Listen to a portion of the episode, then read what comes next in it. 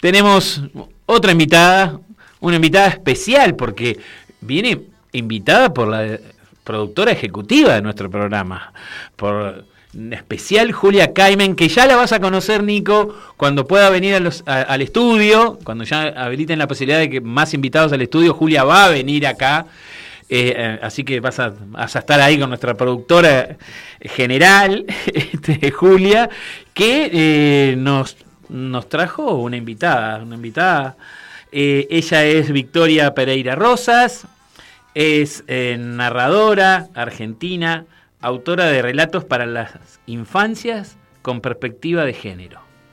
Como no podía ser de otra manera, si bien invitada por Julia, es militante y pedagoga feminista, por supuesto. Pero acá viene lo curioso de nuestra nota. Es referente segunda generación de la librería de las mujeres. Así que Vamos a hablar entonces con Victoria Pereira Rosas. Hola Victoria, ¿cómo estás? Hola Santi, ¿cómo estás? Un gusto, qué presentación. Ah, qué difícil ahora. Es que, si vos. No se pueden sociabilizar los mensajes de, WhatsApp eh, de nuestro equipo de producción, pero acá, esta, esta información, tenés esto otro, tenés allá, apunta acá, no sé qué historia. No, no, es. Es mucho, es mucho. Tremenda nuestra compañera Julia. Es lo más, Julia es lo más, es lo más. Eh, además de ser una militante increíble, comprometida, incondicional, luchadora, es una persona hermosa, así que este, celebro, celebro que ella este, me haya mencionado y, y bueno, me toca fuerte porque después de esa presentación y de hablar de las abuelas, que yo quedé súper sensibilizada con una este, gana de abrazar a Estela. Em, y me sumo a Memoria, Verdad y Justicia siempre y todos los días de nuestra vida y es un eh, clamor que no podemos eh, parar y que tenemos que seguir sosteniendo y apoyando a las abuelas y a las madres en esta lucha maravillosa que emprendieron hace tantos años y que no eh, claudican nunca y, no aflojan y están ahí y hacen todo lo que tienen que hacer, como vos decís, viejitas y cansadas y con todo lo que implica el paso de la vida y el sufrimiento, porque han pasado por sufrimientos inmensos desde la pérdida de un ser amado hasta eh, todo lo que implica la injusticia, tantos años, ¿no? Totalmente, Así que, este, apoyándolas y abrazándolas inmensamente y un honor eh, entrar después de, esa efeméride tan valiosa y tan hermosa. Eh, así que bueno, acá estamos. Vamos, vamos a nuestros temas, dale, dale, que nos que queremos. Vamos a unir, a unir un poquito. Dale, eh, contanos un poquito. Gracias, gracias por recibirme, por escucharme. Dale, dale, buenísimo, Vicky. Eh, contanos un poquito qué es Librerías de las Mujeres.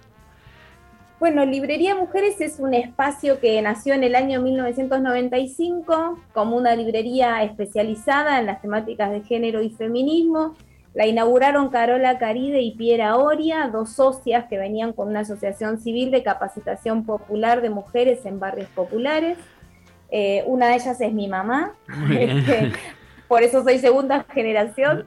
Y bueno, tengo recuerdos súper vívidos todavía de estar en los barrios eh, explicándoles a las mujeres sus derechos sexuales, reproductivos, políticos, etcétera, etcétera, este, de mano de mamá, yo era muy chiquita, pero bueno, no, se olvida más. Y bueno, la librería surgió como eh, un espacio necesario para recuperar la letra de las mujeres, que eh, hasta ese momento estaba mm, un poquito dejada de lado, digamos, en, las librerías en general, la, palabra masculina, el relato masculino tenía mucho más, eh, mucha más visibilidad y valor y todo lo demás, y bueno, se estaban eh, perdiendo muchas de las producciones de mujeres. Por un lado, todo lo que tenía que ver con literatura y por otro lado, acompañando el auge de la lucha feminista que ya estaba instalada en Argentina, ya habían sucedido los primeros encuentros nacionales de mujeres y, bueno, había eh, que darle un espacio a las producciones que tenían que ver con, violencia, eh, básicamente, que era uno de los primeros temas que surgieron y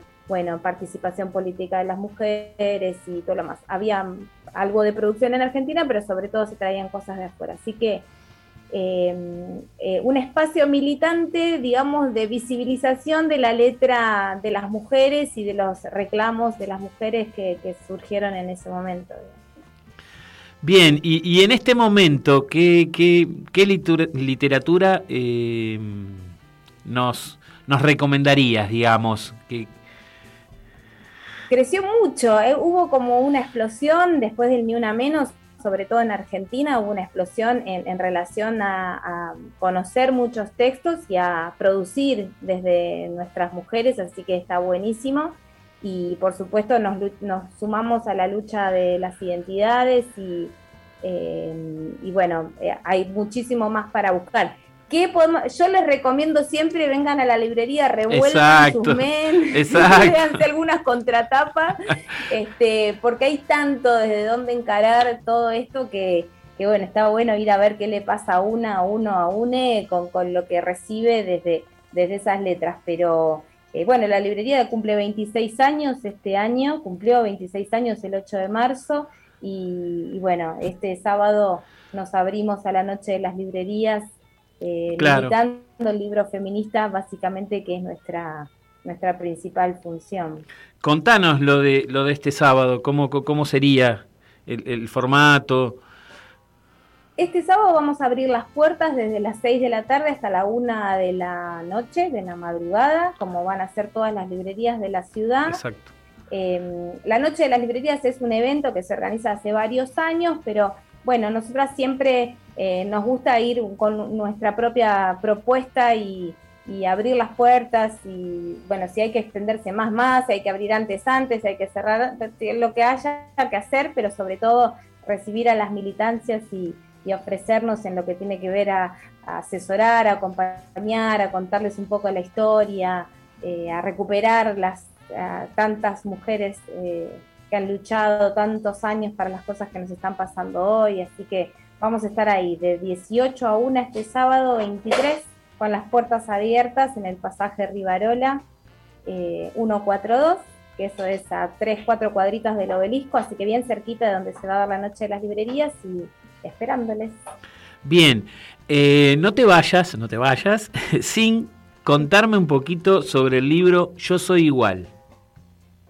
Me, ah, bueno, me dijeron preguntarle sobre ese libro esos cuentos. Así que, avanti, te escuchamos. Yo soy igual, es una serie de seis cuentos que, se, eh, que escribieron, eh, escribimos con otros eh, dos escritores en, en, el año 2009 sacando un poco a la luz la vida y las historias de seis mamás que ejercían profesiones y oficios históricamente vinculadas a varones en ese momento, 2009, te imaginarás, éramos, eh, estábamos absolutamente locos, este, no sé qué nos había pasado, eh, habíamos contado la historia de una mamá electricista, una mamá que conducía el subte de Buenos Aires, en ese momento era la segunda que había en la ciudad, eh, contamos la historia de una cirujana porque sabíamos que dentro de las profesiones más importantes eran las cirujanas las que sufrían de mayor discriminación por su condición de género.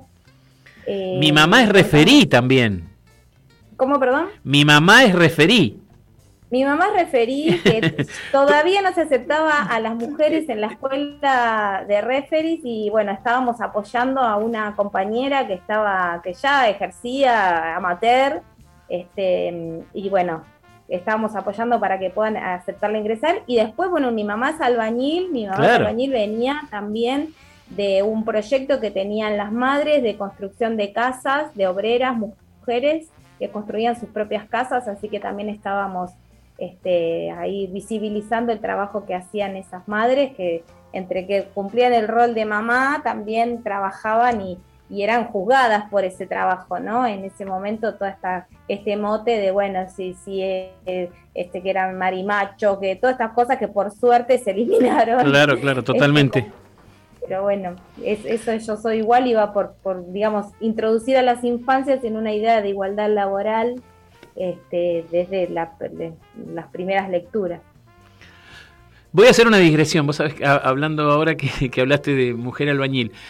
Eh, yo soy de Uruguay. Eh, en Uruguay existe una cooperativa de vivienda que es una de las más grandes de Latinoamérica, que es FUCBAN, que es la Federación Uruguaya de Vivienda de Ayuda Mutua. Eh, entonces esas cooperativas que se hacen con préstamos del banco hipotecario terminan haciéndose en conjunto entre todas las familias. ¿Qué pasa? Muchas, la mayor parte de la construcción la terminan haciendo las mujeres este, porque están eh, en el, lugar, digamos, empiezan a habitar el lugar y empiezan a construir, este, eh, y, y, tienen una actividad potente en el, diseño y en la construcción y en todo el proceso de construcción. Este, no en la cortina, en el decorado final, en eso que, este, en ese estereotipo, sino realmente laborando a la par y eh, incorporan muchísimo conocimiento. Yo fui en, principios, eh, pensaba volverme a Uruguay en su momento y había eh, iniciado un proyecto que tuve dos años y, después, bueno, fui reemplazado porque al final me, quedé de este lado del charco. Pero, pero no, tuve la experiencia completa, pero sí compañeras que lo tuvieron, porque yo había hecho amistad en esa cooperativa de vivienda, Itacumbú, Itacumbú llevaba el nombre de las cañas de azúcar de Bella Unión, en frontera de Uruguay con Brasil, donde Raúl Sendic empezó a hacer la, marcha de los cañeros eh, en oposición, en la plena en dictadura, ¿no? Este, en Uruguay que fue un poco antes, ¿no? Que, la de Argentina arrancó en el 73 la dictadura en Uruguay. Este, así que nada, me hiciste acordar ahora con todo este relato, hice una digresión larga, este, pero respecto a lo de, mujer albañil, ¿no? Claramente, este, ahí y hace mucho tiempo se, se daban esas situaciones, ¿no? Como se dan otras, ¿no? Como se dan otras claramente de hace mucho tiempo. Otras muchísimas, sí, sí. Ahora, todavía hoy en los barrios hay un altísimo porcentaje de mujeres que son las que se fabrican sus propias casas. Yo las he visto preparar el cemento, cargar la arena, los bloques, ir a buscar las chapas, las vi personalmente. Eh, las vi en ese momento cuando decidimos contar la historia de una mamá albañil y las sigo viendo todavía hoy. Y combinan esa actividad con características rústicas, con la calidez con la que después se relacionan o abrazan a sus niños, a sus compañeros, a sus compañeros, digamos, ¿no? eso de marimacho y de no sé qué historia. por suerte, como vos decías, Vicky, por suerte, eh, se terminaron, digamos, o van camino a terminarse totalmente, pero es un proceso que se lo lleva puesto, digamos. Sí, absolutamente, ¿no? Todavía hoy, ya te digo, son ellas las que van a buscar sus materiales, son las que están en las eh, grandes marchas eh, sociales de, requerimiento de derechos para la, la, sí, la creación, la fabricación de sus viviendas, eh, mucha, mucha participación de las mujeres, sí.